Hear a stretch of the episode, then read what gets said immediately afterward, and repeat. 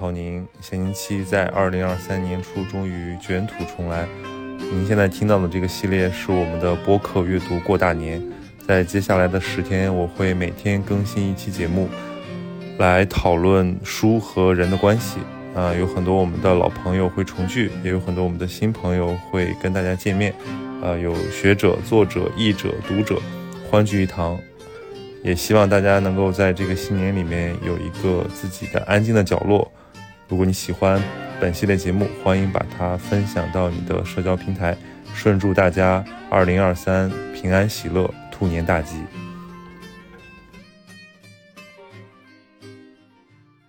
西川老师您好。你好，你好，我是我是小曹。好，您这儿看到了您的书房是很简陋，那个连那书架都是那种最老式的那种，那种那个那那种那种书架，都不是现在的那种高级的那种书架。但说这个散乱跟跟创造力有关系，越散的越。虽然简陋，虽然简陋，呃，它也能够证明我是个读书人。为什么呢？我可以我可以这个透露一个，这不是个秘密，因为我。我在网上我看到过那个别人的那个家里边的那个书架、那个书房，然后呢有几种情况，这个人不证明他家里有书，但是他不是读书人。有几种情况，我说一下，一个是他那个书架是书柜，就是那个有对。那个玻璃门啊，就是特别的那个要，因为这种书架呢是随时要拿的，那个你要是老弄那个那个那个特复杂那个那个那基本上他不会读很多书，这是一种，还有一种。大家那个，我不知道你观察到没观察到，凡是家里的那个书都是成套的，成套的，对，那个是不读书的人呢，那是那是展示装饰，它全是装饰，就是我也看哇，那个豪宅里边成套的那个那个，就这个这个东西的这这个不是全集，就是反正就是都是成套的，基本上这都是不读书的人，全是假读书的人，他觉得书香。是好的，就还有一个就是总是有一个这个书籍，就是那种精装书的书籍，全是精装书书籍。这种人也是不太读什么书的。嗯，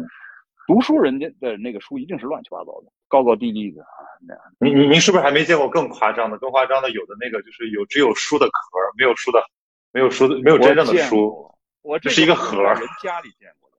不是在这个网络上见过。我去过那种那个，比如说那个餐厅。或者是什么咖啡会所？对，会所装饰性的那些书壳，而且全是西方的那种那个西方的那种那种书的那种那个这个皮子的那种壳。其实那种那种书，我这儿也有，但是让我塞，一定是塞在了一堆什么烂书里边了。呃，那种啊，你一看全是那种这个，因为那种书是很讲究的，那种那种旧书，你那种皮子有的是鸵鸟皮做的，有的是骆驼皮做的，有的是什么皮做的，有的甚至鳄鱼皮做的，那种那种西方的过去的，比如十十九世纪的这个那个老书啊，那那个那个东西，你要是真有那些书，那可了不得了，那是大藏书架。但是现在好多那种假书，假书籍。嗯，所以咱们今天就这个轻松上阵，来聊聊这个跟诗歌有关系的一些年轻人感兴趣的话题。我那您看您自自己的那个就是影像的时候，有没有开弹幕啊？就有没有看到他们的评论什么的？弹幕，我看见过。有一次我跟别的一个朋友，就是有一次是那是莫言还有余华，然后我们。三个做一个对谈，然后那个上面有很多的弹幕，那个弹幕当然都是关于，主要是关于莫言和余华的。但是那个，但是我有时候觉得那弹幕多的已经看不看不见我们仨了，全是字儿，那个那个那个镜头上全是字儿，呃，屏幕上全是字儿。对，因为刚看到这一幕，感觉应该挺震撼的。就是不习惯弹幕的，尤其是一些就是长辈、一些老师，他们都会觉得这个东西特别烦，然后就把弹幕关了。但其实我。就真正的 B 站用户会非常喜欢看弹幕，因为弹幕，我觉得那里面有一些就是解构，就是他比如说如果觉得这个东西不好玩，他就会调侃，或者说如果觉得这个内容有一些太严肃了，他们就好像老师在上面讲课，然后同学在底下传小纸条那种感觉。呃，是，呃，我在我理解这个弹幕有点像那个在网络上，比如说有时候你发一篇文章，发一首诗，后头有跟帖。对对对。我理解那弹幕跟那个跟帖的那个性质可能有点像，只不过它是更及时、更快啊，这个做出反应。对我我我我我我前两天啊，好多人在谈这个语文试卷，然后呢，我有朋友。发给我那个他们关于这个语文试卷的一个，呃，好多人的这个就是关于这个新闻的这个这个跟帖，我觉得特别有意思。然后我那个我那个朋友说，这简直成了当下的这个唐诗宋词。这个，因为我们把所有的创造力都用在发跟帖上。呃，你既然现在说到那个发那个弹幕，我觉得那个也是可能，尤其是年轻人把创造力全发在弹幕上。所有的幽默感，所有的解构能力，所有的创造力，全发在这弹幕上，这倒是挺有意思的。就感觉现在说，如果一个年轻人好玩的话，可能他不是说写写诗，或者说搞点什么创作，他就是在网上玩梗，就是是一个评论区诗人。现在有这么一个是啊，评论区诗人这个说法好。那个，但是这个东西留不下来吧？就是你，你比如说弹幕是走过去就完了，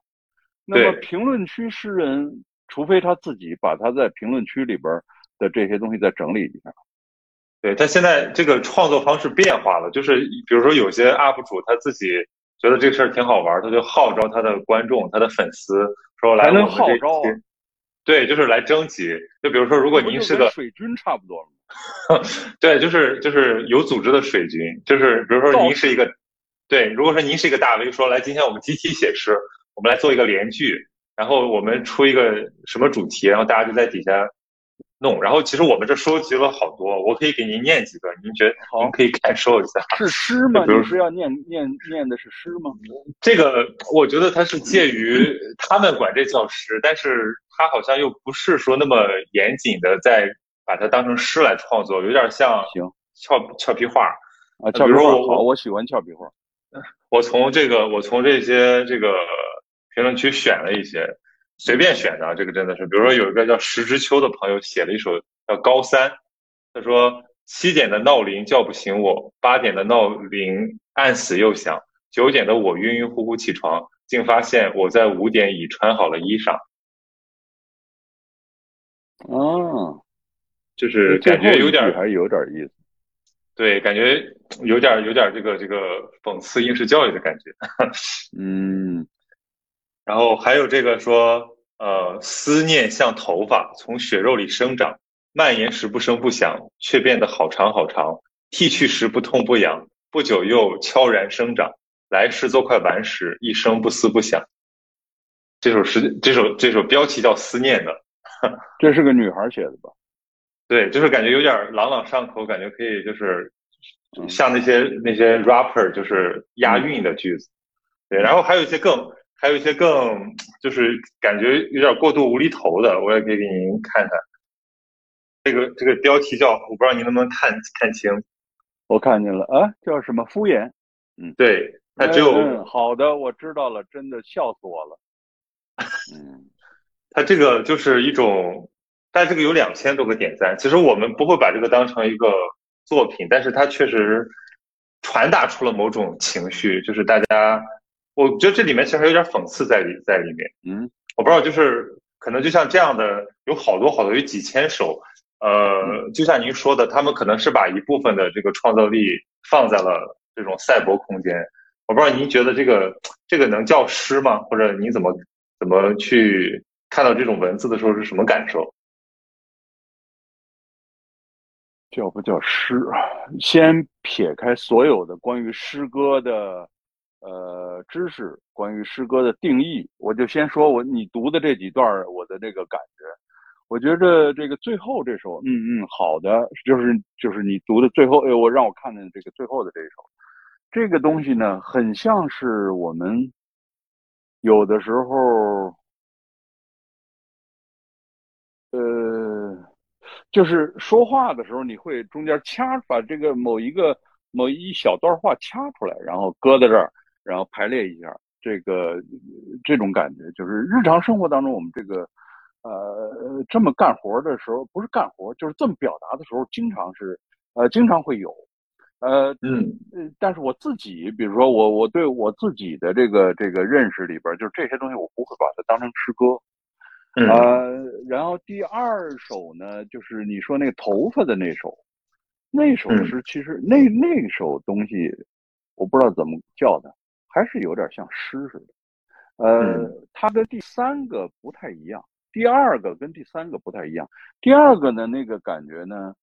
嗯、它是一个比喻嘛，就是的跟头发有关系，然后从一个头发就是抓住头发这么一个意象，然后给它延展，然后有嗯可能延展的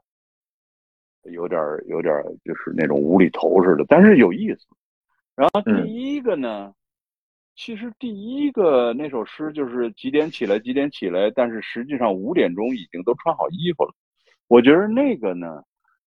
呃，也是一种诗的写法。就是以前我有一个啊，以前不是有一个叫什么体啊？现在有各种各样的体。就后来我、我把我的一个做哲学的一个朋友，他是本人是学哲学，他是也是在学校里教哲学的这么一个朋友。他有一天跟我吹牛，他不是吹牛，他逗我，他也有点嗯挤得我，他有点挤得诗人。他说 我也会写诗，我也会写诗。我说你要写什么诗？他说，比如说刚才路过一个修车停呃修车的修车厂，那么修车厂上会挂一个牌子，上面写着本店修车补胎什么打气，呃这个然后他说这不就是排列下来这不就是一首诗了吗？我说这还不是一首诗。我说你以为你会写诗，这不是诗，为什么呢？我说如果是我写这首诗，就是本店修胎呃叫修呃修车补胎打气，我后头可能还会再跟上两个字儿叫没门儿，这是诗。如果是只是本店修修车补胎打气，这不是诗。但是加上一没门儿，让它有一个转向，这可能是诗。那么刚才那个第一首那个，就是我被这个这个闹铃儿给闹响，然后我摁灭了它，它又接着响。但是我五点钟就把衣服穿好了。我觉得这个是一个诗，至个至少是一个诗歌思维。所以前头那两个都是诗歌思维，第三个不算是诗歌思维，但是是我们经常用的，就是第三个那那种东西，特别像是从一个更大的一个东西里边掐出来的一块儿。嗯就是我们生活当中会有有这样的表达，然后呢，我把它掐出来、孤立出来，好像好像是个诗，但是它那里边的那个思诗歌思维的那个方式，呃，反正在我看来还不是特别的、特别的，就不是特别明显。对，至少它是无意识的，它不是在就是刻意的去打磨这个语言。其实我比较好奇，呃就是你，啊、我比较好奇，就是您说的这个诗歌的思维，它在于对我们日常语言的这个运用过程中怎么体现？就是诗人脑子里你是不是有个阀门，在你说话的过程中，好像把一些句子就揉成一句诗了？呃，对我这个年龄的人来讲吧，这个对可能对年轻人，对比我年岁小的这些朋友，呃，可能我们对诗歌的认识稍微有一点不一样。就是对我来讲，诗歌是一个，它是一个表达，它最基本的这个最基本的一个功能就是表达你自己。呃，与此同时呢，诗歌对我来讲是每一每一首诗，每一首好的诗，呃，每一首能够立住的诗，每一首值得被呃记住的诗，实际上它是一件艺术品。就是对我来讲，嗯它是一件艺术品。那么，如果它是一件艺术品的话呢，这里边就包含了你对这件艺术品的收拾，因为你画一张画，你最后也得收拾它；你做一个雕塑，你也得收拾它。呃，你哪怕是做一个，呃，哪怕是做一视频，呃，这个前头说什么，后头说什么，实际上都是有收有收拾的，在里边有一个收拾，最后就是它成为一件作品。那么，所以这个这个，我觉得这个有些，比如说语言的一个小文本，这个小文本有的是收拾过的，有的是、嗯呃收拾的比较少一些。不说别的，不说那种更大的东西，每一个人都会面临的这样的一个情况。连你出门，呃，连咱俩这个现在这个这个这个见面，我看着你那个背后的那个那是个小，那是个什么？是个背背景画，一抽象画。背景画啊，然后里边有那个小图案。我相信那些小图案的布置，比如说蓝色跟红色是怎么搭配的，跟那个，然后那些那个那个小楼梯似的那个东西，跟那三角是怎么那个那个东西怎么搭配的？这个设计师一定是有有想法在里边的，他不是往那儿瞎搁的，就是他一定是最终是收拾过的。嗯。就是说，这个收视其实才是衡量这个日常、这个语言、这些文字有没有诗意的一个标准，或者一个制造过程的关键，是吗？就是有的时候我们看到的那个诗歌，他那个诗歌呢，我举一个例子，比如说，就咱们国家好像也有过这样的诗，但是我知道这种诗是这种有一有一首诗，它是从荷兰来的，以前荷兰的一个呃一个一个先锋派的一个诗人。叫做我数十下，限你离开酒店。然后呢，它就是排列的一二三四五六七八九十。那么，如果就是对诗歌没感觉的人，你会觉得这这叫什么诗啊？嗯。但是实际上，从我看来，这里边是有形式的。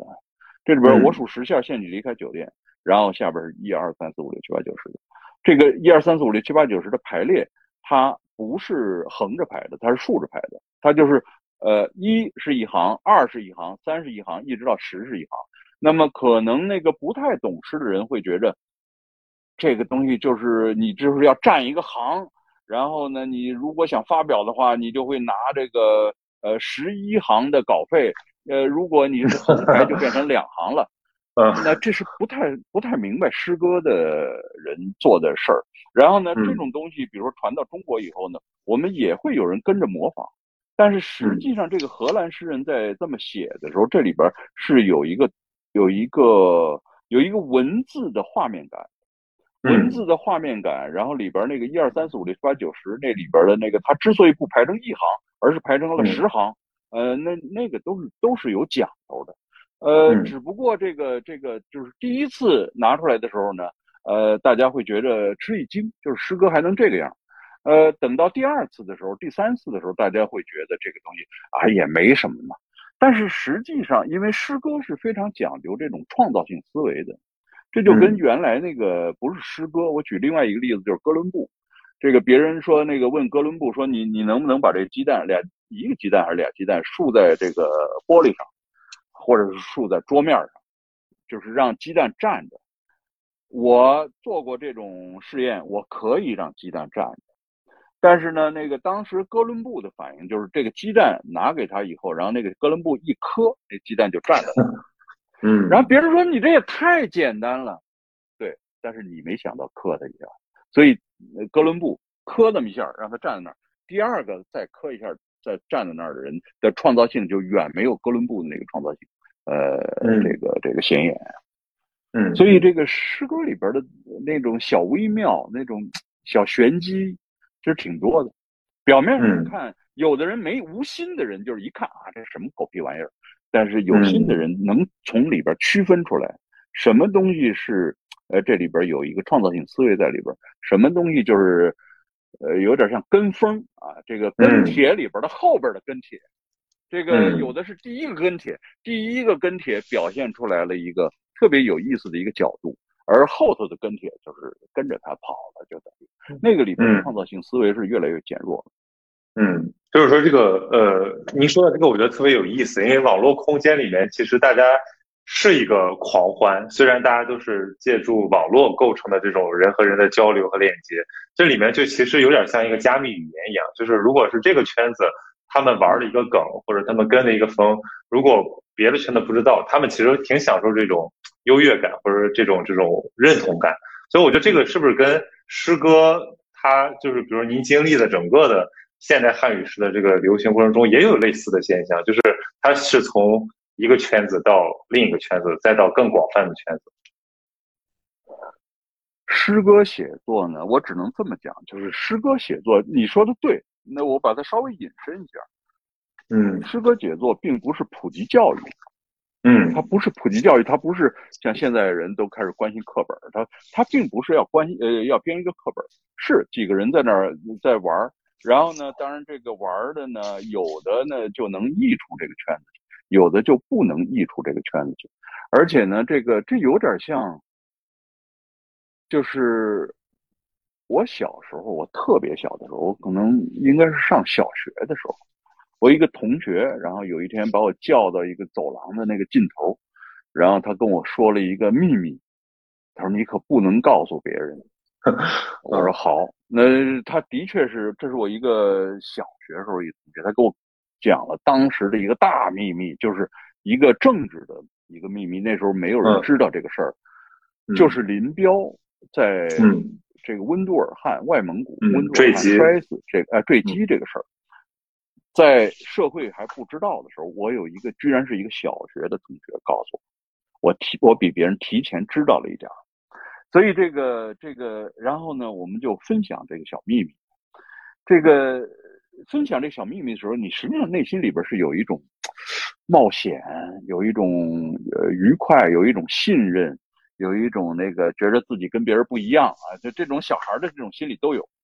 呃，所以呢，我对于那个小圈子要分享一个小秘密这个事儿，我还是觉得呃，这个是我我完全可以理解，而且我觉得有意思啊，这个这个事情。然后，这个这个艺术家，或者是这个呃诗人们、作家们，呃，他们对于某一个观念的，就是最初的一个观念的分享，我觉得也是一个特别自然的一个事儿。就是这几个人由于，比如会使用这个词儿，所以大家是朋友，是一个圈子，有点像个，哎呀，这种东西。不光是在诗歌领域，在美术领域，连在黑社会都是这样。对，就是某一个某一个叫切口吧，某一个切口，某一个词儿，啊，标注物一样。啊，地下工作者也是他们之间有暗号，就这种东西，其它是它是一个，它是我们生活的一部分。呃，当然你也可以说它是一个生活的里边的一个，我不知道怎么说。嗯，就反正这种东西是是是好玩的，就是它里边有游戏的成分在里边，然后这个游戏的成分呢，又是一个，哎呀，通过一个词把几个人团结在一起，我觉得这个我不知道怎么怎么说这种这种这种，这不是个心理，这是这个这样一个现象，我觉得是有意思的。呃，这个在一开始的时候呢，写诗当然就是某些人会有一个新的观念，然后呢，这几个朋友都使用这个观念，包括原来最早的我们说的更专业一点，包包包括超现实主义，比如说超现实主义，它是诞生在一次世界大战的这个战壕里边，然后呢，就是苏波和这个布罗东，然后他们在战壕里琢磨出了这个超现实主义。一开始就是他们几个玩嘛，然后这个这个后来又往外扩散，往外扩散，慢慢的就开始在呃欧洲形成这个超现实主义的这个群体，然后从这个写作的这个群体往外溢溢到美术的群体，然后所以我们到现在我们看到的什么达利啊这些人都是有超现实主义的这个他们的绘画里头有超现实主义这些东西，然后到现在，当然超现实主义这种东西你你已经觉得呃。就是如果你受过一点艺术教育的话，你都知道什么叫超现实主义。那么超现实主义，呃，在出现在我们面前的时候，我们不会那么惊讶了。但是在当时，那一定是他们几个最一开始的时候，一定是带有这个秘密的这个性质的这么一个想法，慢慢传传开。嗯，就是感觉这个创造力，它是一个介于个体和小群体之间的这么一个事儿，就是。一一个天才，他也不可能就是独自的走来，他一定是有交流、有碰撞，跟一部分人共享的。天才独自走来的情况也有，呃，比如说卡夫卡，是 天才独自走来，因为那个别人不跟卡夫卡这个分享他的那些写作经验，只有他的那个朋友叫布罗德。但是这个布洛德实际上又不完全了解这个卡夫卡是真实。卡夫卡先，卡夫卡是先知先觉型，呃，先知先觉型，哎，对。但是好多的小的团体都是一开始就是几个人玩，然后慢慢的扩散开来。嗯，就感觉那个，我是想从您这里边就是提炼一个试图理解他们现在网上这些年轻人在我们说评论区诗人嘛，他们的一个角度，就是感觉其实这也是一种呼朋引伴。比如说您那个年代写诗，比如在大学里面有诗社，有有朋友，有同学。可是现在的年轻人，诗歌我觉得一某种程度上来讲，从他们的生活里消失了。就是他们如果没不是说受过一些呃感染和这个教育的话，其实很多人对诗是没有没有什么兴趣和深入的理解的。但是他们可能有一些这种非常呃野蛮生长的那种创造力，那种对语言的把玩的那种能力，全放在网上了，全放在这些跟跟网友的这些这个，不管是玩梗也好，还是说他想要批判也好，还是说像表达一点自己的个体化情绪也好。我觉得是不是有这么一种可能，就是其实这个也是一种他们寻求寻求友人的一种一种方式，一种交流的一种欲求。嗯，我我不知道怎么回怎么回这个回应你这个话。呃，每一个人都呃都愿意从自己的那个不是愿意，就是都希望能够能够跟比如说有一个。就是你说出一句话来，希望他有一个回声嘛，就是那么希望另外有一个朋友，呃，这个呃，你你一开始说的那个就是呃，这个比如说我们那时候有社团，呃，社团呢，这个在学校里边，当时我那时候在北大，八十年代初是有文学社团，但是一个文学社团里边也不一定大家的想法都一样。嗯，呃，我那个时候在学校的时候呢，嗯，主流的诗歌写作不是我这样的，是那个我们有一个朋友叫，叫，我不知道说出他的名字来好不好？其实这也没关系。呃，这个我们诗歌组，我是五四文学社的，北京大学五四文学社的诗呃诗歌组的，然后我们那个组的组长叫沈群，嗯。沈群，然后沈群当时在学校里特有名，他写过一首诗叫《小帆船》，就是，呃，是个爱情诗啊。这个你你你是船，我就是帆，或者是你是帆，我就是船，我已经记不清楚了。年轻人那个时候喜欢这个东西，他特有名。呃，我那时候写的不是这样的东西，但是呢，我当时在学校里边，我们就认识什么这个洛伊河呀、海子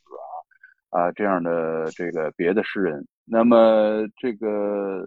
我们几个觉着，哎，就是觉着这个这个还是有点那个臭味相投吧，就是有有点有点有点这样的感觉。这我们并不是一个社团，但是我们就认识了，然后我们几个就觉着，呃，这个互相呃看一看，然后聊天啊，就是就是这些东西。所以那个呃，年轻人抱团年这个是一个。哎呀，年轻人抱团儿，这是一个很自然的一个情况。呃，而且我对年轻人有一个，如果你真想做文学、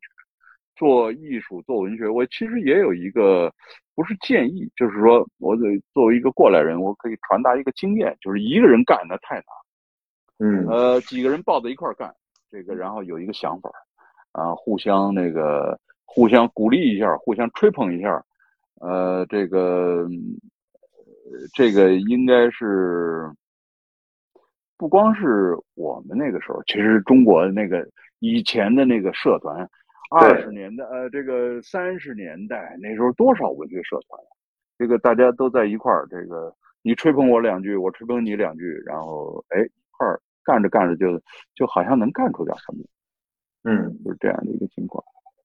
就是最初走上这个就是写诗这个路，其实我觉得大家都是想有一个情绪上的出口，是一个很感性的东西。其实像您当年那么多同学可能愿意写诗，真正像您这样就是把诗作为置业，然后坚持了这么久，并且已经好像跟生活已经融为一体的，其实不多，几乎几乎很少。那我觉得这个方面，您觉得现在年轻人他这种这种创造力的这个走向？有没有可能就是再精炼一下，就是不要把它泛泛的变成一些口语片汤话，就这么在网上打发掉？呃，就是在网上写这种你说口语片汤话的这样的小朋友们，我相信他们大多数百分之九十五吧，咱们不说更多了，百分之九十六、九十七、九十八。将来都不会跟诗歌有关系，就是他们有可能就去干别的去了。当年我们同学在学校里边一块写东西的，不光是呃洛伊和孩子，我不光是我们这几个，我们当时还有好多朋友呢。呃，这个呃，慢慢的就人家就不弄这些东西了，慢慢的就弄别的去了。比如说，当年写点诗人，后去写小说的；当年写点诗人，后来去就变成什么的人都有。连我的同班同学，嗯，就是原来一块儿，我同班同学里边五个人写诗，但是现在写诗的就是。就是我还在继续写东西，然后我有一个同学，当年也是写诗，后来呢，呃，后来他主要去做翻译的，就是我们这个呃读的那个，比如说叶芝的好多的诗，都是我这个同学翻译的。然后呢，我也有别的同学，他去就是当年我们一块写诗的朋友，他后来。我有一个朋友是开餐厅，开了一个很大的一个餐厅，但是呢，他自己也呃，因为我们都是学外语的，那么他自己也翻译一些摇滚乐的歌词，哎，我觉得也很好，我觉得也很好，呃，然后我还有一个同学是做出版的，后来就是做出版的，呃，但是这个做出版呢，他是主要是做版权方面的一个工作，就是版权引进、版权。呃，卖出什么？这个他他是做这种版权的这个这个的呃工作。现在，所以一开始你是写诗，呃，后头呃大多数人不会不会不会写，就是当时会好玩，你会觉着好玩。嗯，然后我还有个同呃，我还有同学，比如做教育的，后来就是做教育的，这个这个也也也写点诗。但是早年写诗的人是这样，呃，一辈子你都会记呃不会忘掉这个诗。就是，呃，你可能到了过了几十年，你依然还会想起诗歌这个事儿，然后你事业有成，呃，你可能就会坐在那儿，哎，到了，比如隔了几十年都不再写什么了，偶尔还会拿起笔来再写一个，有可能。这是就是说，一个人哪怕就是说做生意或者做着完全跟这个。呃，文艺创造没关系的行当，但是这这个经历其实对他来讲有点儿，呃，终身难忘，或者说让他成为一个不一样的人，终身难忘，绝对是这个，对，绝对是一个，因为他早年这个做过这点事情，呃，一辈子都忘不了。当然，也有很多青年人不写这些东西，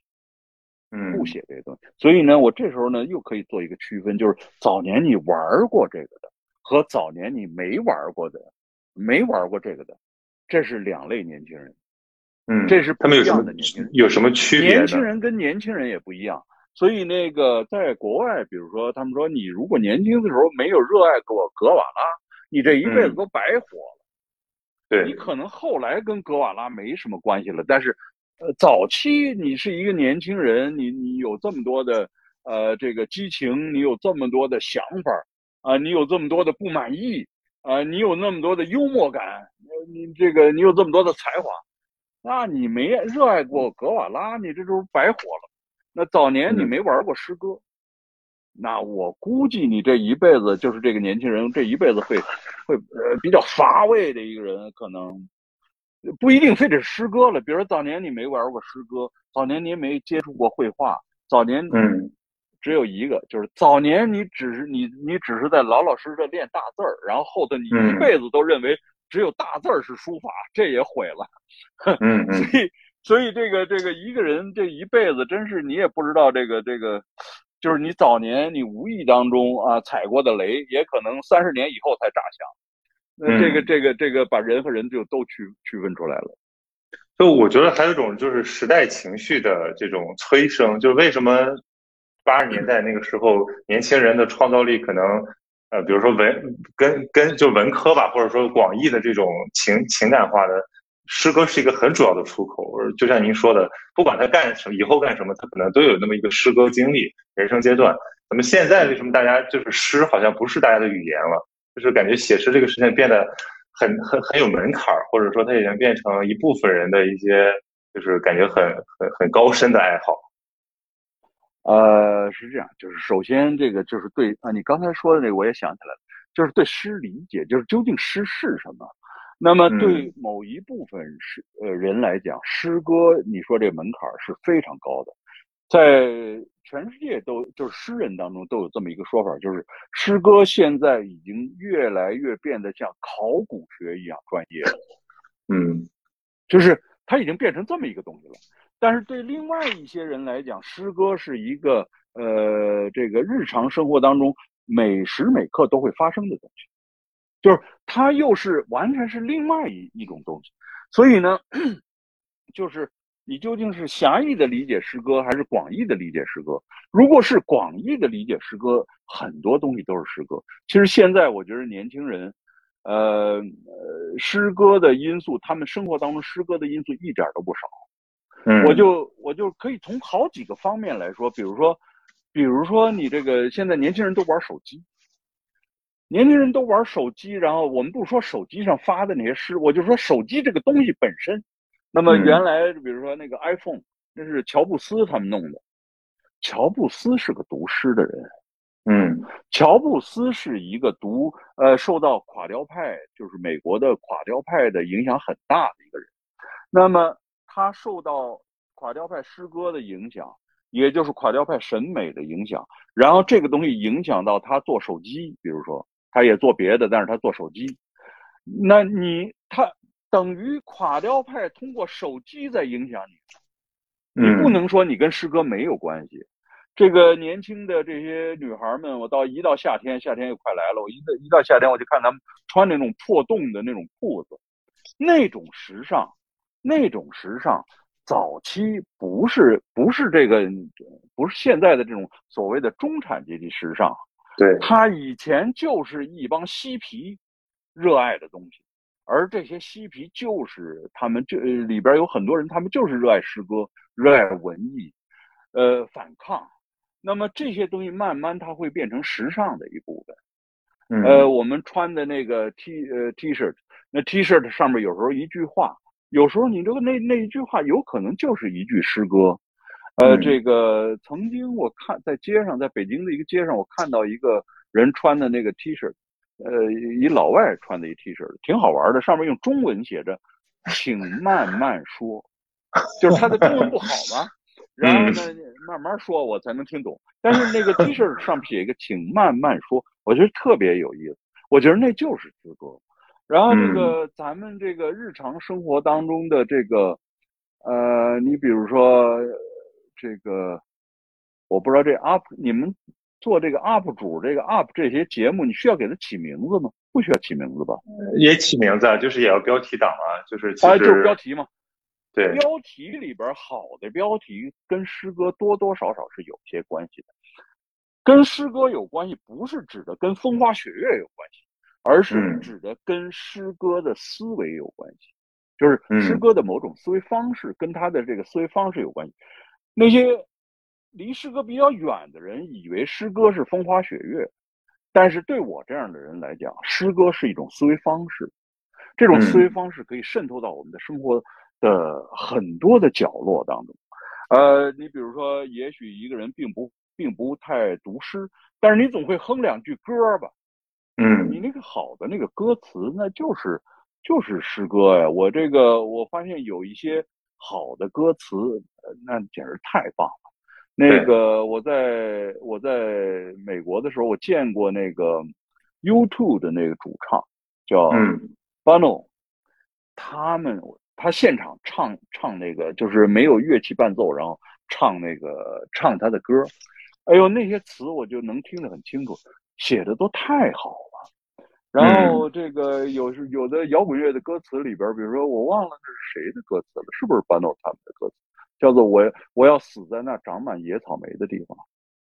多好啊！这个就是你即使不读诗，但是你如果会愿意愿意唱歌，那个而且这个歌那个歌词也写得好，这也是诗歌。然后你比如说你看电影，那好的电影里边的那个那个诗歌的那个意识。呃，一定是贯穿在里边的，就是它成为一种品味，它成为一种意识，能够保证这个电影是一部好的电影。这个尤其是这个我们所谓的作家电影，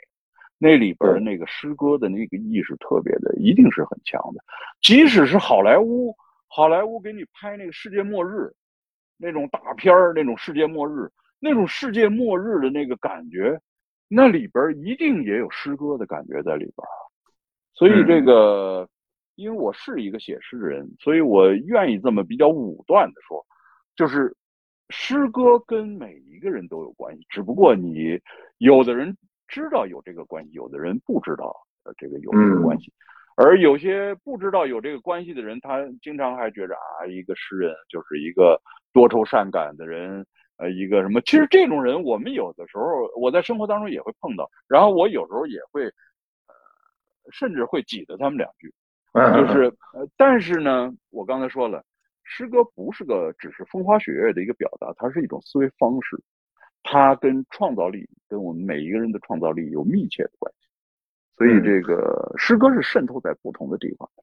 嗯，就像您说的，就是感觉有的人他是受诗歌影响不自知，可能他看了个电影也感动的哗哗流泪，但是他不知道那个东西那个诗意到底是他提炼不出来。就我感觉好像就是流行文化跟这种真正的诗意之间好像有点儿。既迎合又拒斥，就比如您刚才讲到说这些好的呃音乐、好的电影，比如我现在说 Bob Dylan 对吧？Bob Dylan 为什么他得了一个正统的文学奖之后，其实大家是觉得这个事儿有争议的，就是感觉好像它是跨界了。但这个在在喜欢 Bob Dylan 的那那里不成问题，可是，在这些外围的人看来，总感觉好像这到底是文学界的这个堕落呢，还是说这是 Bob Dylan 也看不上？所以，所以你怎么看这种？就是就是流行文化对诗意的这种处理，呃，不是先这个说一个跟流行文化相反的一个文化，就是我们对于鲍比伦得诺贝尔奖这个事儿，其实这里边有很多地方能够显示出我们对诗歌的理解的偏差，就是跟另外一些人对诗歌的理解的偏差。我以前做过一个音频，那里边我专门讨论过鲍比伦。Bob Dylan，首先从我这个角度来讲，Bob Dylan 的歌词写的极好。呃，我随口就可以给你举例子，比如说他有一个有一首有一首歌，那个歌词叫做 “Are you ready? Are you ready?” 这个就是你准备好了吗？那么这个这个这个歌词就特简单，“Are you ready? Are you ready? Are you ready? Are you ready?” 然后你觉得这是在说什么？然后后头他跟了一句是说，“Are you ready to meet Jesus?” 你准备好了吗？你准备好了吗？你准备好了吗？你准备好了吗？你准备好去见基督了吗？多棒啊！嗯，这种力量，这是歌词啊，这种力量。所以我对鲍勃迪伦得诺贝尔奖，我一点儿不觉着不应该啊。嗯。然后呢，另外一个呢，就是为什么在中国或者在其他，我不知道在其他国家，我知道在中国，好多人特别抵触。就是觉着啊，他怎么能得诺贝尔奖？是因为所有抵触这个这个鲍勃迪伦得奖的人，他们的脑子里边的那个对诗歌的精英化的理解太重了。嗯，就是对诗歌的精英化的理解，就是他过去，比如说他读过的东西都是艾略特，都是里尔克，都是这个这个什么这，我说是我说实在的。所有这些精英对诗歌的精英化的理解的朋友，其实很多都是我的朋友。他们呢，实际上他们热爱的是是诗歌当中的一部分诗歌，就是二十世纪以来的那什么现代主义这个这个这个这这个这个 track 里边这个这个这个轨轨道里边的啊这样的一些诗歌，然后这些诗歌里边包括了。呃，俄罗斯的诗歌，然后这个这个包括了俄罗斯的白银时代的诗歌，就是阿赫玛托啊、茨维塔耶娃、曼杰什塔姆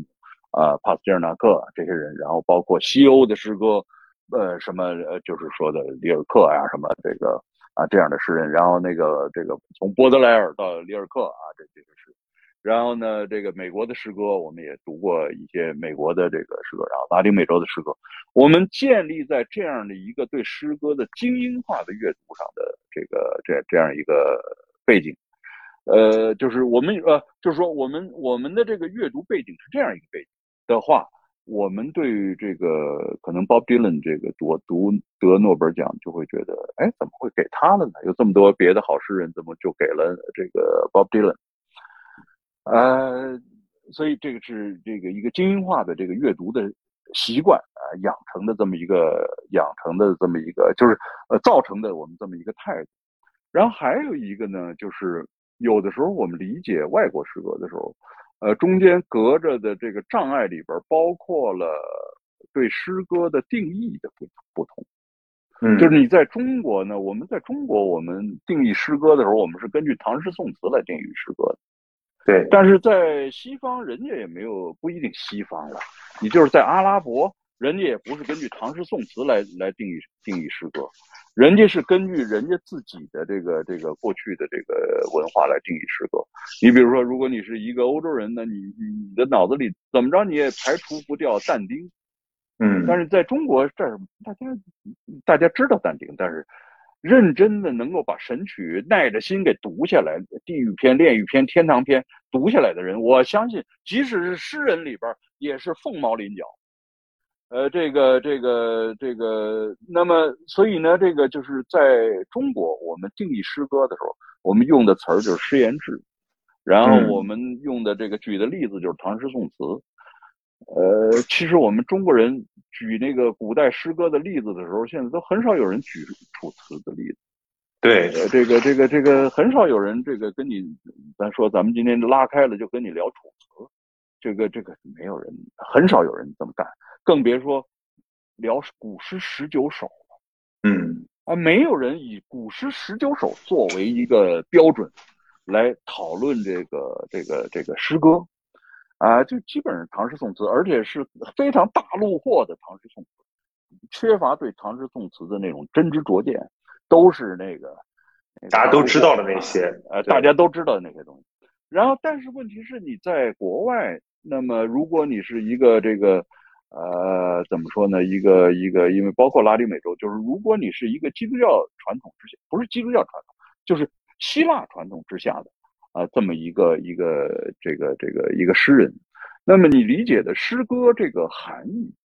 呃，诗诗人这个含义在希腊语古希腊文里边，它的本来的意思是制造者，就制造出一个东西来。那么制造出这个东西，当然就是诗歌。所以它它本来的那个含义跟我们的诗言志就不一样。嗯，那么就中间就隔着很多东西，就是。你如果就是，但是你如果用用这个西方的标准，你比如说来完全了解呃理解中国的诗歌，西方人他又不知道什么叫诗言志，他又不知道这么一个说法，所以都是诗歌，就是大家现在都摊在大家面前，其实我们背后的那个文化传统背后的那个定义，对它的那个定义是不太一样，呃，这就造成我们。对诗歌认知的一个，其实是某种意义上是一个混乱的一个认知。但是呢，我不得不说，我们对世界上的很多问题的认识都是混乱的。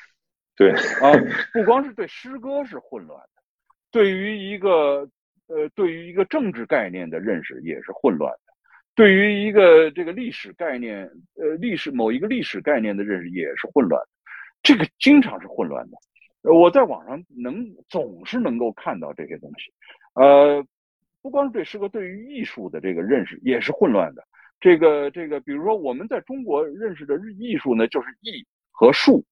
那么艺术这个词呢，它实际上过去没有这个艺术这个词，这是一个现代的词，是从日语里来的。日语用这个词来翻译西方的这个一个一个概念，就是 art 这个概念，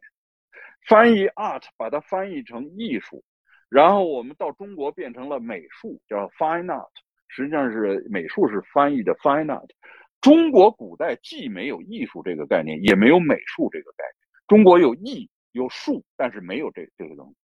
所以呢，这个这个，但是到今天我们中国人理解的这个艺术呢，就虽然没有过去没有这个艺术这个概念或者美术这个概念，我们骨子里边老觉着应该有一个东西在后边呃这个起作用，叫天人合一。对不起，art 这个词里边没有天人合一这个东西在里边。art 这个意思，它的基本的含义是什么呢？就是在在这个这个这个英语，比如说在英语当中，因为在其他语言差不多，就是西方的一个一个这个呃这个呃叫呃印欧语系里边这个都差不多。这个 art 是它本来的含义是人工的，嗯人工的。所以呢，这个学过一点英语的人，你会知道有一个词儿叫 Artificial 叫做矫揉造作，它的意思是矫揉造作。为什么它是从 art 这个词根来的？artificial，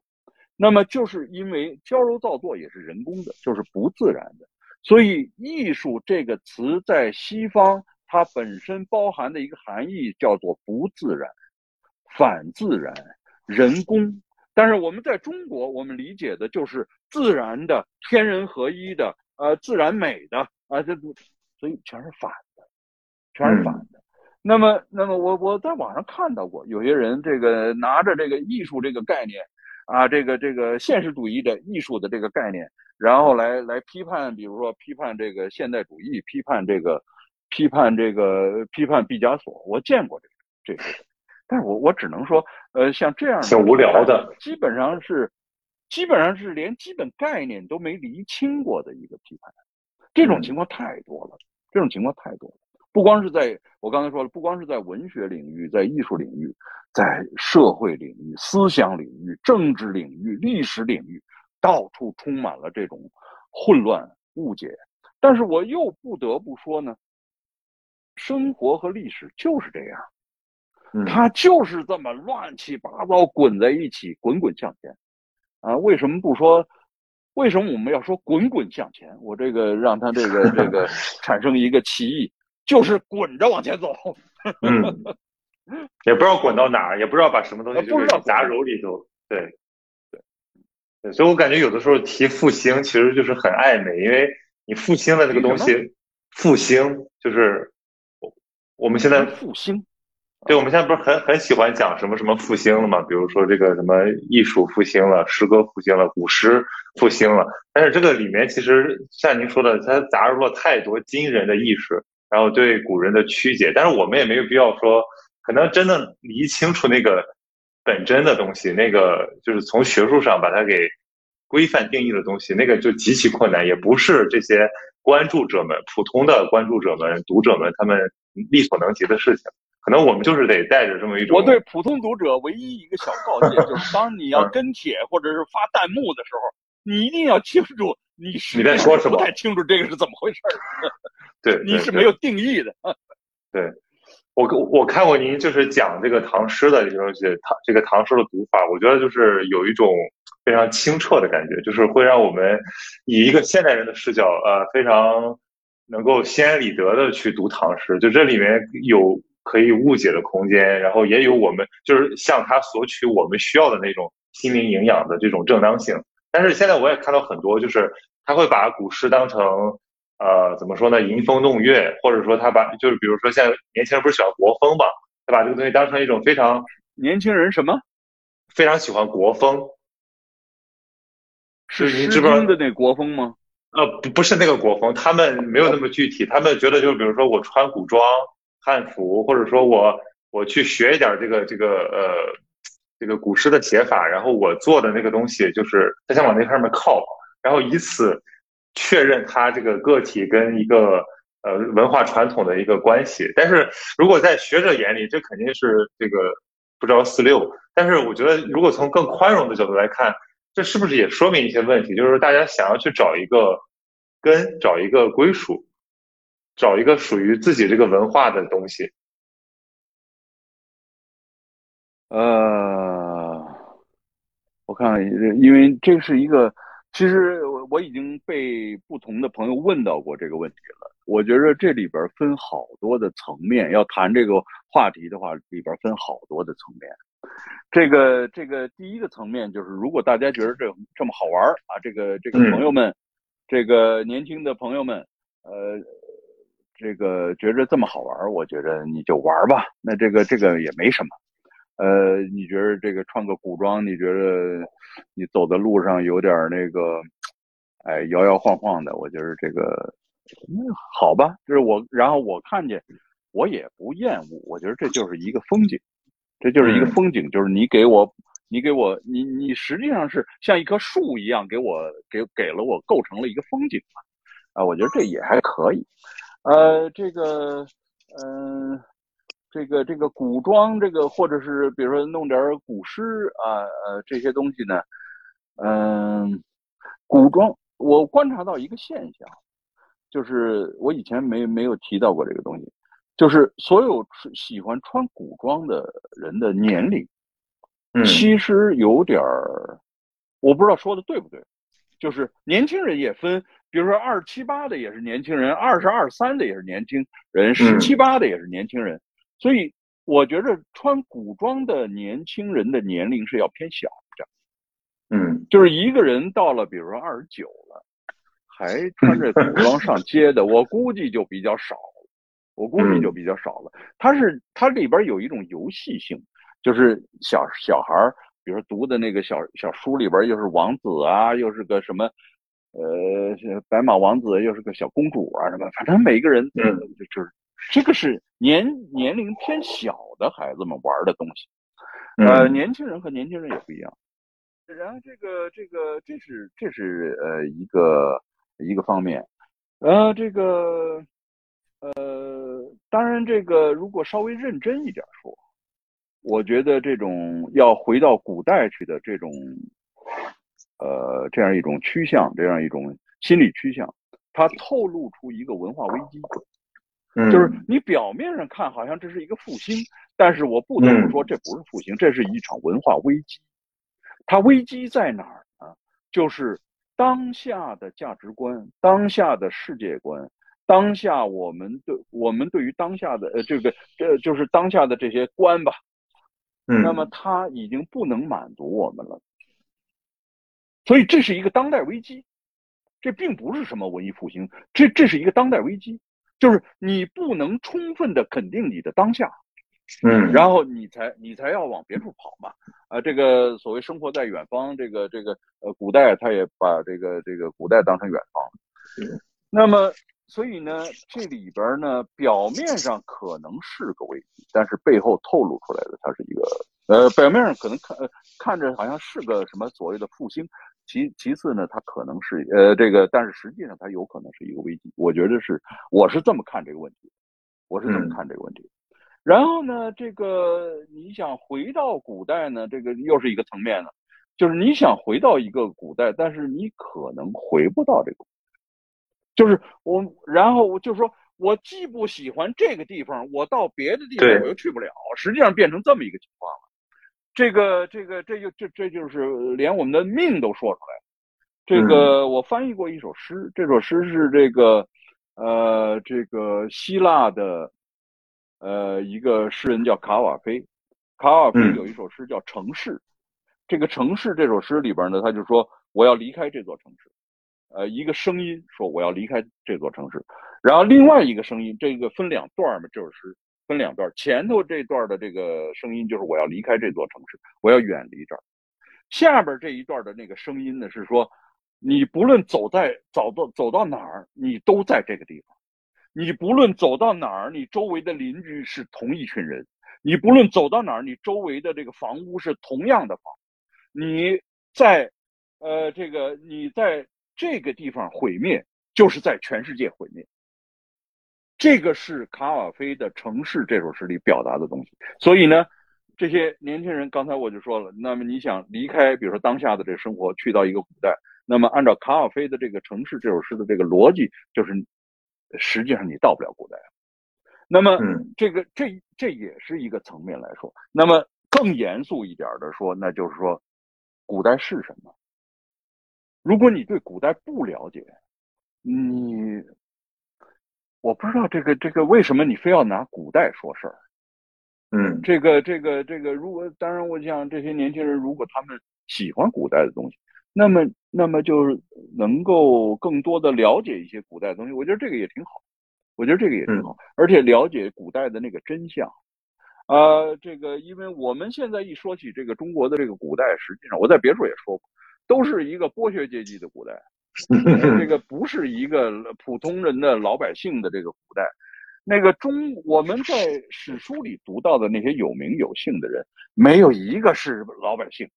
嗯，啊，全是帝王将相，全是那些这个这个当然大大诗人什么这这些这些人呢，这全是统治者，全是统治者。这个连那些混得不好的人，像李商隐啊，像是杜甫这种混得不好的人，其实他们都是士子阶层，他们都是士子，他跟我们老百姓没什么关系。那么，如果你是一个士子，那么最基本的，我告诉你，这个儒家的这一套思想，你别光穿个那个汉服什么的，穿上汉服你就记住这句话，这是《大学》里边的话，这句话叫做“诚意正心，格物致知，修身齐家治国平天下”。没有这些东西，你穿那个汉服，哎。每天早上穿汉服的时候，或者你准备梳妆打扮，想到大街上去晃荡晃晃荡的时候，先背一句这，先把这句话背下来，嗯，再重复一遍啊，叫做诚意正心，格物致知，修身齐家治国平天下，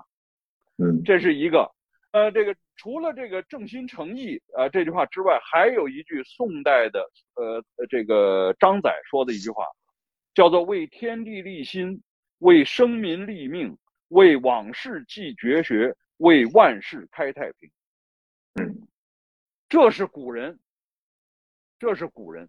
你要是说你跟这个这个层面上的古人没关系的话，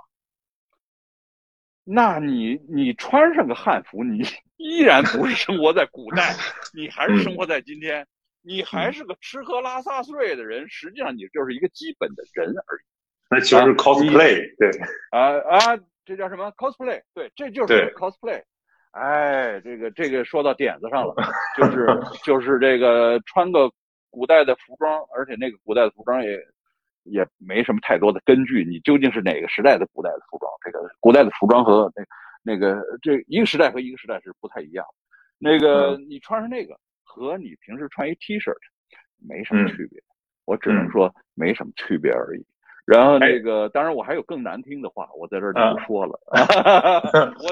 我一肚子坏水，我一肚子难听话，但是那个我打住。对，就是大家轻喷。来，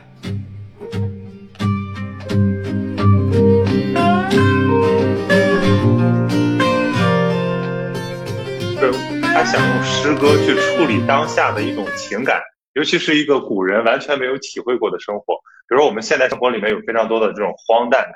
或者说这种不可思议，呃，他的这种这种尝试其实是应该被注视的。我我记得你以前在文章里面也提到，就是这个诗人一定要有处理当下的这个这个能力，否则的话他这个会失去活力。但是比如说你说这个，比如你你讲这个真正用诗来处理当下，这是一个什么能力？他有没有什么处理不了、消化不了的东西？面对现代性的这个庞大的一个命题，处我所谓的处理当下，就是当下提供了。首先，当下有很多新的词汇；当下呢，还有一种就是当下的思想，因为你有当下的视野嘛。呃，这个修辞里边是分那种高级修辞和这种比较比较初级的这个底层的低级的这种修辞。这个呃，即使是中文，这个中文的这个修辞里也分好多的等级。呃，所以呢，这个这个跟我说的那个处理时代那个不是一回事儿。处理时代，你比如说，在清朝末年的时候，清朝末年的时候，我们就有一个黄遵宪。黄遵宪那是呃大诗人了。黄遵宪他有一句话，这句话不是一首诗，但是呢，他有这么一句话，呃，好像是用古文说的，但是呢，他自己说他自己是独立风雪一清教徒。嗯，多奇怪。清教徒是个西方的一个词儿，在清末的时候已经不得不处理这个了，对，呃，不得不容纳这个东西了。然后他说“独立风雪一清教徒”这个说法呢，你觉着还有点意思啊？就是又是西方的，又是中国的，他努力的想包含一个西方的，就是一个新的一个概念。然后最可笑的是那个胡适，胡适最早的时候唐诗，唐诗是七言的，叫“匹克尼克来江边。” 学过英文的都知道，那个匹克尼克说的是 picnic，嗯，picnic 是什么？野餐，就是就是胡适那个时代那几个这个那个有钱的这个这个公子哥，再加上几个女孩们，然后跑到江边去野野餐，叫匹克尼克来江边，嗯比他那个招招什么的那个招招之功什么，我忘了他那是什么东西，比他那个更好玩一点，嗯并不是比他写的好，而是当时不知道怎么接纳这些词汇，然后就这么别别扭扭的给他接纳到诗歌里边来。呃，这个，但是真正成功的用古体诗来写当下生活的人呢，有，就是我们嗯近近近年来新中国以来，呃，有过这样的诗人。其实写得好的人呢，呃，我觉得有意思的，呃，两个人，呃就是在我的视野里，当然肯定别的，呃，还有一些人。我说的是两个老先生，一个老先生是这个聂甘奴，嗯聂甘奴，聂甘奴在文化大革命当中这个下放，然后劳动，呃，什么喂猪、挑粪，他能把这些东西全写到诗里边去，全写到，而且是古体诗的形式，他能全写到古体诗的形式里，就是用古体诗来处理这个关牛棚这个事儿，人家是可以干，可以做到这一点的。还有一个人呢，也是一个老先生，但是一般人我们都觉得他是个书法家，就是启功。嗯其实启功的古体诗写的还有点意思，古体诗他也是能够写到这个他自己的日常生活，然后其他还有一些老先生呢，古体诗写得好，但是基本上要把当下生活化为古代诗歌，化成嗯古代生活。比如说我我在当下受苦，但是好像写的是一个古人在受苦，那么这个跟聂甘奴他们那个不一样。聂甘奴是古体诗，但是处理的是当下生活。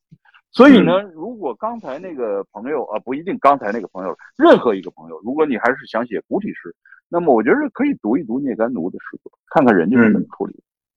嗯，就我觉得古体诗它这种呃，它的这个形式，至少让我们比如说不懂这种情感，可能我们也能猜个八九不离十。可是比如说很多这个现代诗人，呃，用更新的语言，他处理的那个东西可能是非常紧迫、非常重要的，可是会有一种晦涩之感，会让人大家大家所谓的嘛现代诗读不懂这种感觉。所以我就想问说，这个呃理解门槛是不是衡量一个诗的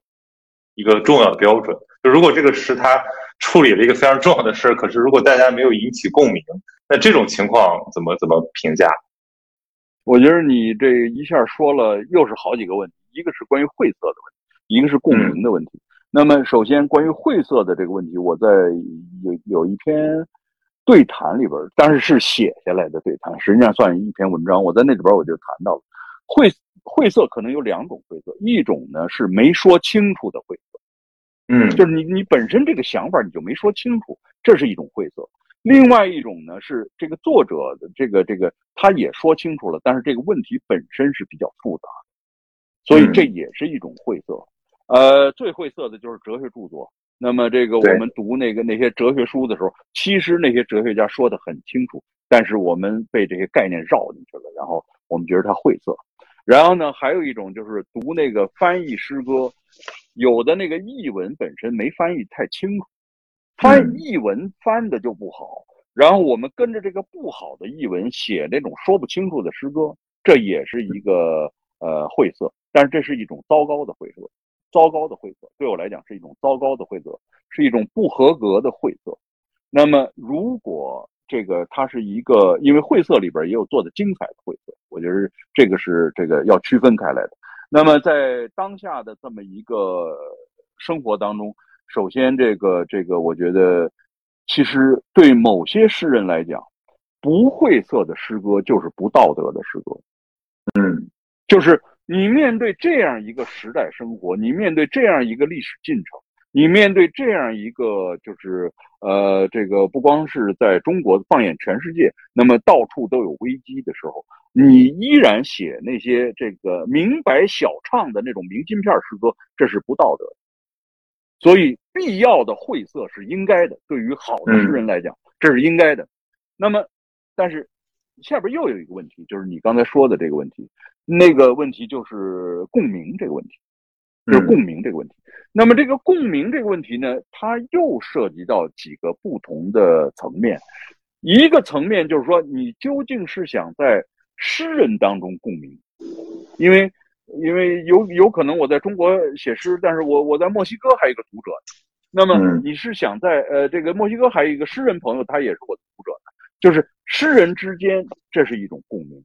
都从事创造性劳动的人，他不一定是诗人，他有可能是一个艺术家，他有可能是一个画家，有可能是一个电影导演，有可能是一个比如跳舞的，有可能是一个唱歌的。那么在这个这些人之间是达成一个共鸣，这也是共鸣。然后另外把这些人撇开之后的一个共鸣呢，我估计是你刚才说的那个共鸣，就是在大众文化这个意义上所谈的共鸣。我们。在今天，很多人所讨论的共鸣，都是在大众文化这个意义上讨论的这个共鸣。那么，如果是在大众文化，就是如果把共鸣这个概念放在大众文化里边来说，那么就要讨论的就是大众文化的这个它的一个存在方式和它的存在条件。就是大众文化是什么？大众文化啊，这个这个这个什么东西才是才才是大众文化？那么，所以这个这个东西如果不那么复杂的来讨论的话，那么就是你的诗，老百姓读得懂读不懂，老百姓会不会叫好？那么老百姓叫好的东西，我自己也有一个看法，基本上比较流行的，呃，这个老百姓会叫好的，就是这个所谓有共鸣的东西，呃，不光是诗歌，任何一个东西。它都会包含一个因素，这个因素是生活方式。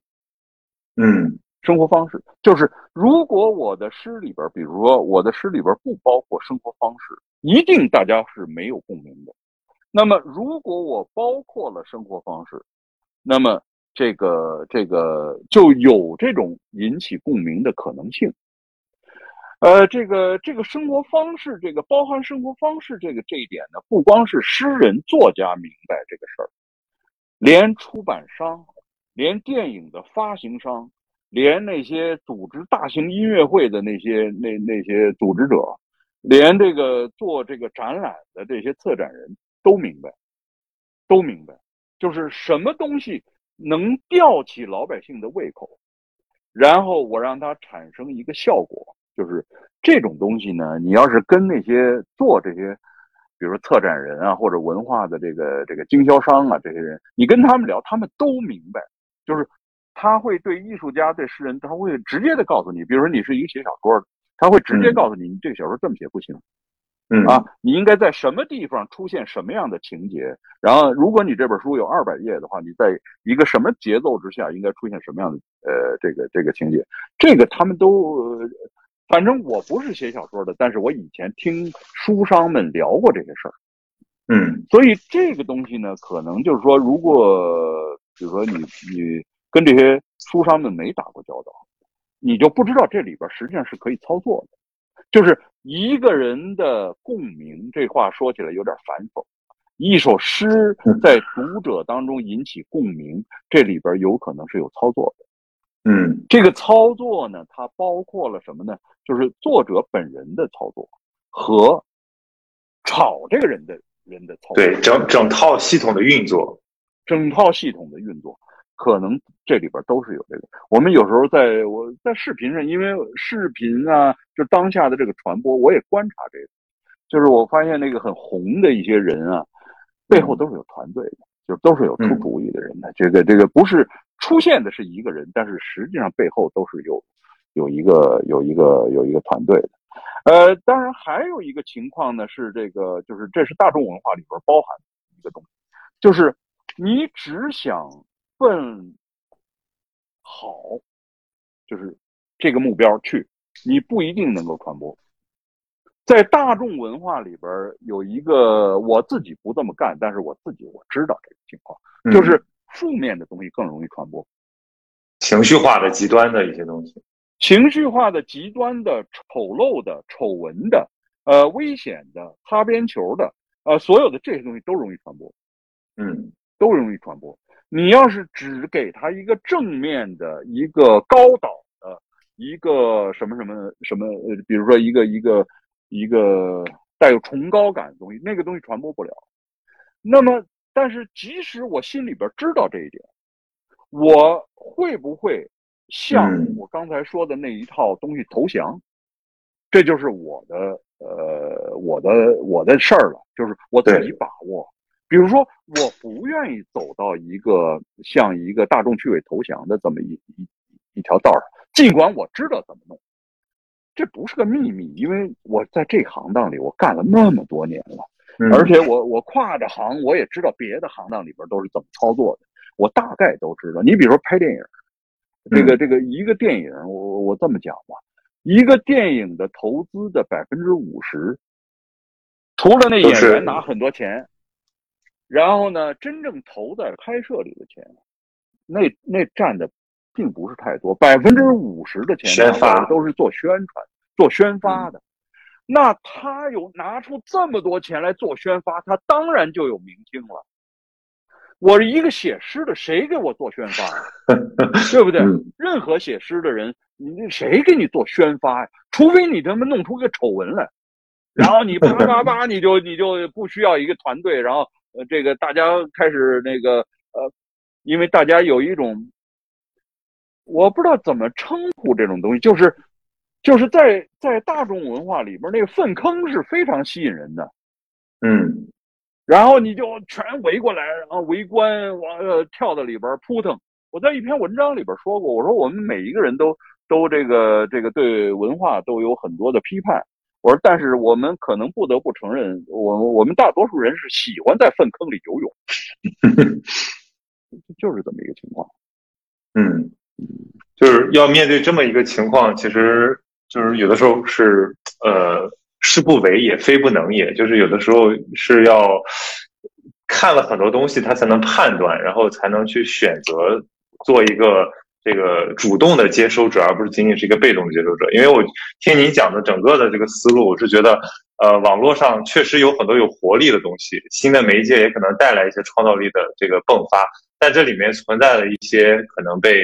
被影响，或者说被非常潜在的给你设置议程的这么一些可能性，而这个其实是很难察觉的，也很难去。对我们每一个人都会被人设置，就是这个被人这个。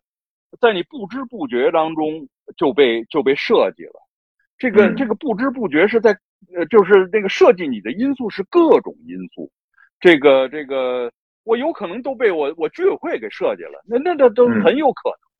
这个这个，所以所以这种设计是是是无处不在的，呃，这个这个你呃这背后的这些因素这太多了。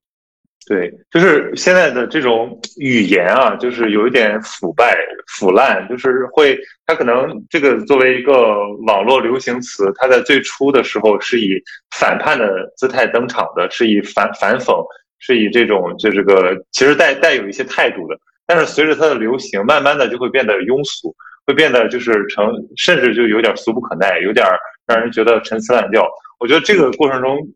是非常消费主义的一种方式，因为大家都会去跟风去玩这个梗嘛，其实丧失了它那个初衷，就是它作为一个新的概念诞生的，想要去提振精神，就是激激活你思想的这个初衷。呃，所有提振精神、激活你思想的这个初衷里边，都包含了一种思想的危险性。但是呢，这种东西慢慢的就会演化成一个消费的消费文化的一部分。这种情况不光是在中国是这样，在全世界都是这样。这个我有一年在日本，然后呢，别人带我去一个商业街，然后我在那个商业街上，我看到的那些都是 T 恤的那个那个设计，那个设计表面上看是非常前卫的，表面看是非常前卫的。然后那里边有的甚至有的是那个大骷髅什么，就是弄的那个，反正那种都是那种亚文化。这个反文化、亚文化啊，这都是这种东西。后来别人就是跟着我一块走的人说：“你对这个东西怎么看？”我说：“这种反叛是没有任何危险的反叛，嗯，它只是消费文化，它只是表面上是一个反叛，但是它它就是一个消费文化。所以，所以，我我我知道这种情况不光是在中国是这样，不光是在语言当中是是这个样子。”在我们的日常生活当中，这种东西，呃，其实呃到处都有，都能看到。呃，这个，但是呢，我想这个，所以这个就提出一个问题，就是说，如何能够使得我们自己的文化总是能够保持一个前进的这么一个，不一定是趋势，就是保持这样一种可能性，就是我这个文化还能往前再推一点。那如果不能推得很远，我哪怕能再往前推一厘米，一厘米不行，我哪怕能推半厘米，只要文化有这种可能性，这个文化就是有希望。如果他连推往前推一毫米的能力都没有，可能性都没有，就不要谈什么复兴了，没有没有就没有那回事儿了。嗯，就是这么一，我就是这么一个态度。那最后一个问题，我就是想请学生老师给这些我们屏幕前正在看这个，比如说他是可能看到是视频啊，如果大家看到这儿也挺厉害的，这么长的聊天，就是我觉得大家如果想要在网上写诗也好，或者说有一点主动的创作也好，其实它还是一种表达欲的体现，尤其是 B 站，它给了大家这个空间和形式，那它其实是想从这个就是坚不可摧的这种生活里面挤出一条缝来。就是他要跟那些消费化的那些，就是强制的这些这种呃殖民系统去对抗，他怎么才能够保持住他这个活力呢？而不而不变成一个很跟风的东西，或者说彻底泯灭了，变成一个很无力的东西？因为我身边很多朋友，他都挺年轻的，好像大家都应该有活力，可是大家表达自己的感受的时候，会出现一种现象，很普遍，就是词穷，就他也不知道该说什么，他就用了一些非常。网络化的词，就是什么蓝裤想什么想哭难受，还有什么内卷，就反正就是他其实无法准确的表达自己的感受，他沉浸在一种时代情绪里面，他特别想把自己拔出来，但是他他很难做到这一点。我也不知道怎么做到这一点，因为首先一个就是我觉得这个就是在咱们 B 站上这个写点诗。然后发那个发出诗来，然后跟个帖或者什么，我觉得这些朋友是用诗的形式。我觉得这些朋友，这个首先一个，我觉得大家这么玩我我完全赞同这么玩呃，与其玩点别的更更傻 的东西，还不如这么玩呢。所以这个，我觉得这个这个这个玩法，我我我还是觉得，呃，一这个我还是比较正面看这个事儿。然后呢，年轻人玩，我觉得大家能怎么玩就怎么玩。然后这第二一个呢，就是说我们受到词汇的这个限制，不光是受到现有的词汇的限制，古代的那些词汇也限制。这个这个这个，我们一说起来，而且不光是那个，就是我特别怕一个人脑子里全是成语，我特怕这种人，就是跟你说，因为成语里边包括了一切呃现成的答案。这个这个成语和约定俗成的说法，我这个碰到这个别人，比如跟我一聊历史，说天下大事，合久必分，分久必合。我说咱别聊了，这里边没什么好聊的，因为你已经掌握真理了。嗯，所以呢，传统的有一些词汇，其实我们耳熟能详的东西，那些东西也限制我们的思维，不光是就是词穷在。面对当下的这什么内卷这些词儿的时候，内卷还是个翻译词儿呢。这个不光是面对这些词汇的时候，面对古代的词汇的时候，也有这种这个呃，就是呃词穷的时候。呃，这个我想，这个我也我也没什么更好的办法，就是究竟究竟怎么挣脱出来。但是呢，我想对年轻人呢，这个有一个。哎呀，因为年轻人都也也自己也很不容易，也要工作，也要奔忙，然后这个这个一切生活，就是生活对他来讲还没有尘埃落定，啊，他这个今天要要谈个恋爱，明天要买个这个买个那个，所以你对于年轻人没法有一个就是规定好的一个方案，就是做好的一个方案给他，然后说你就这么干吧，这个这个我我提供不了这个东西。我唯一能够呃有一个小的建议，就给出的一个小的建议是什么呢？就是保持，我不说更大的词，保持我们内心的自由啊什么的，这个这种词都太大了。保持我们就是每一个人给自己一个小机会，在生活当中，就是让你自己可以有走神的可能性。嗯，就是在生活当中走下神儿，就是本来这么着，哎，往边上看一眼，能走神儿。你就你的生活就会就会有点意思吧，至少就会有点意思。哎，我就是一个小小的建议。嗯，走神。这个这个这个可以，这个很实用，因为我就感觉大家现在有一种害怕走神，或者说恐惧无聊，叫这个 fear of missing out，就是害害怕错过新信息嘛，就所以他要不停的把那个空闲的时间，唯一为数不多的那点空闲的时间，都用好玩的信息给它填满，他不就是恰恰不给自己走神儿的机会啊。对，这个把自己给填满，然后追上最新的信息。呃，其实对我这个年龄的人来讲，这个我的朋友们也面对这样一个情况，就是如何能够追上年轻人的这个玩的这个速度。然后我有另外一个朋友说：“算了，甭追了，追追他干嘛呢？追他干嘛呀？这个你是什么样就是什么样吧，这个你知道多少就是多少吧。”然后我自己也经常会碰到这种情况，就比如说一个新的事件，这个。呃，发生了，然后我比别人晚知道了，比如说一个小时，晚知道了半个小时，比如说，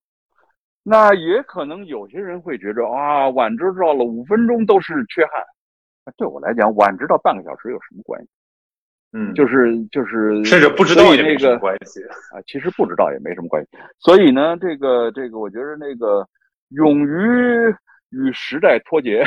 这个一般来讲都是要要跟时代这个走在一起。那对，当然勇于不是勇于与时代脱节，就是就是要就是个，就当别人不玩的时候，你也可以不那么玩吧。就是你不一定非得跟风跟的那么紧。当然，与此同时呢，你得发展出你自己的一套玩的东西。就是说，你只有你自己玩一套东西，你才敢。在另外一摊上不那么跟的那么紧，对。如果你要是都不知道自己要玩什么，在这个世界上，你只剩下一个跟着别人跑，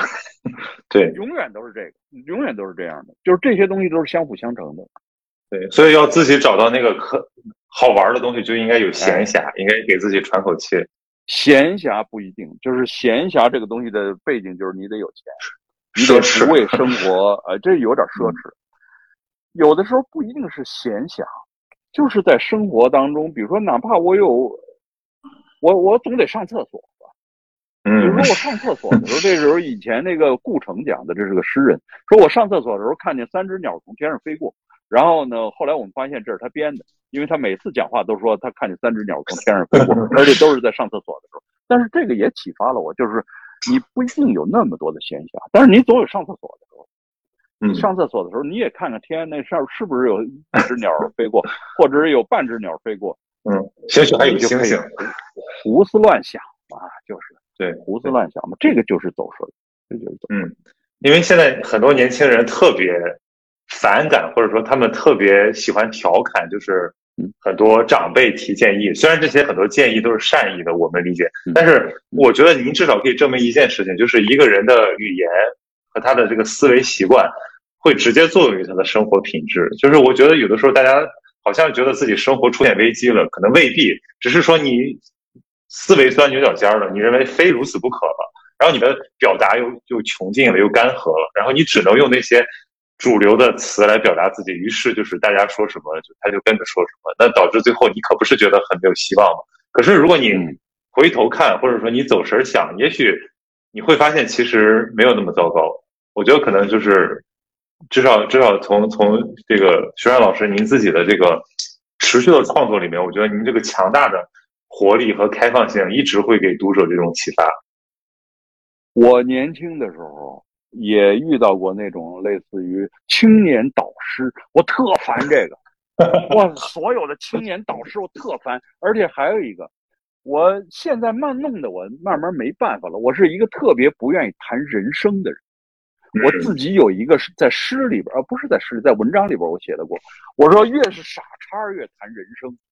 哇，你走到饭馆里边，你只要听着边上人高谈阔论在谈人生，你就能够断定那他们就是一群傻叉。嗯，呃，谈什么就是，但是呢，玩总是可以的，自己玩哎，玩个有意思的东西，玩一个属于你自己的东西，这个总是有意思。嗯嗯，所以其实就是就是这其实一个很很很平等的交流，所以如果大家能够听两句，我觉得也是会让自己的生活好一点，有这种可能性吧。嗯，好吧，你要是这么说，我就姑且接受下来。我是觉得希望给哎呀，咱这么说有点俗气，我是觉得是应该给大家一点正能量，或者给大家一点开心的东西，因为要不然生活已经那么苦了，刷个 B 站再苦大仇深没必要，对吧？让大家有点有点有点有点好玩的，有点启发的东西比较好。你刚才说的正能量、负能量，我我再补充一句，就是这个 我我打一号都是你都开始用这个这叫什么词儿了？这这 这是正能量、负能量。OK。我我觉着，甭管它是正能量还是负能量，首先一个，我们得能够感受到这种能量，就是我们身体的这种能量，一个社会的这种能量。呃，这个比如说你有很多的不不高兴、不满意，然后或者是某些负能量，但是但是真正构成能量的东西，对于一个艺术家、对于一个诗人来讲，对于一个哪怕对于一个玩的人来讲。一定是有意思的，所以呢，这个这个，我看一个好的艺术品，其实，在当下，好的文学作品、好的艺术作品，其实我也不管你写的美还是不美，拍的完善还是不完善，我对这些东西都没什么兴趣。我真正在乎的就是一个，你这里边蕴含着不蕴含着某种能量，嗯，能量有没有能量？然后另外一个有这种能量以后，你这里边蕴含着不蕴含着某种可能性？其实这个东西是，这个东西是我特别看重的，就是这个能量这种东西，energy 这种东西。对，这种其实这个是，这个是真，就是它只要是真的，它就是有能量的。对，就是就是呃，把那个目光呃从别人身上收到咱们自己身上，姑且收到咱们自己身上。你观察一下你自己，就是你，你身上还有没有能量？别光玩游戏里边的那个，那是能量吗？那是血还是什么东西？因为我儿子玩那个东西，我见过，这多少格血什么东西？嗯，光光玩那个，别光玩那个，自己问问自己，就是我身上还有没有这样一种能量？这个，这个，其实这个东西，我觉得把游戏引引入到咱们自己内心里边来，这个有应该有意思。对，就是得给自己蓄能，不能老是就是把能量耗费出去。对对对对对对，好好，谢谢谢谢西川老师，我们今天就是非常聊得非常愉快，非常受教，感觉从您这儿得到好快啊！我我我知道，我后来那个我了解你那个写过这个写过那个，然后你跟那个跟那个一些在，因为我我跟我跟我跟肖肖水，我跟肖水是跟肖水朋友。然后我们我们第一期节目就是去他家拍，然后我说你推荐一本对你影响很大的书，他拿出了那个蓝星石库的西川的诗啊，但是我跟那个时候已经很不一样了，就是是。写法上观念上已经很不一样了，呃，但是但是这个呃我也要说今天跟你聊天这个很愉快，跟年轻人在聊天，嗯，我因为我是。我从年轻人身上吸血。我因为我我其实我你看我准备了个提纲，我是就是列了一大堆那种就是有点像记者那种问题，就是还挺呃知识分子化的。但他们建议就是说不要这样讲话。西川老师很开放，然后他们说比我还口语化。我说那咱们就撒开了就说吧，就反反正我觉得您说的比我好。随时对对对，好吧，行，谢谢您，谢谢您，好，再见。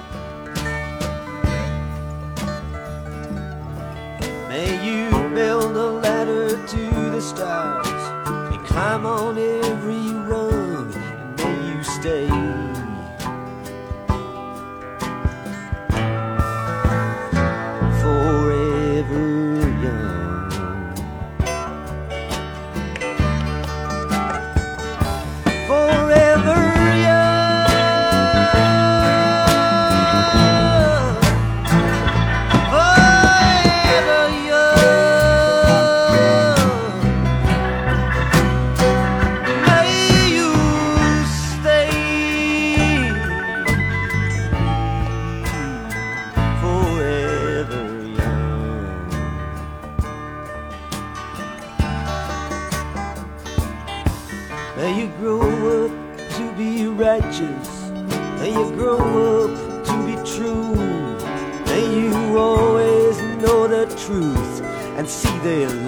surrounding you.